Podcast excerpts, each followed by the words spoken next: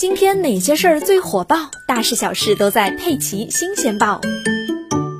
千呼万唤之下，号称超大变动的 iOS 十四终于来了。今天凌晨，苹果首次在线上举办了全球开发者大会，公布了苹果对 iOS、iPadOS、macOS 等软件进行的一系列更新。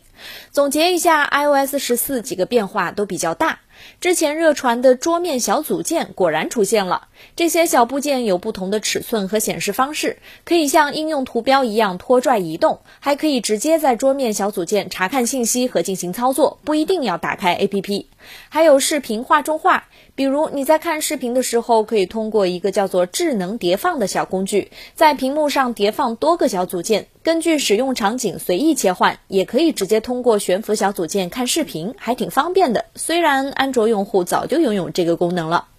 苹果版的小程序也引发了大家的关注，就是 App Clips，大家不用下载应用，用 App Clips 也能顺利操作。还有一个令人感动的变化是，以前打游戏的时候啊，一有电话来就占据了整个界面，游戏也不得不中断。但是 iOS 十四的来电弹窗会成为卡片，出现在屏幕的上方，这样妈妈就再也不用担心我被队友拉黑了。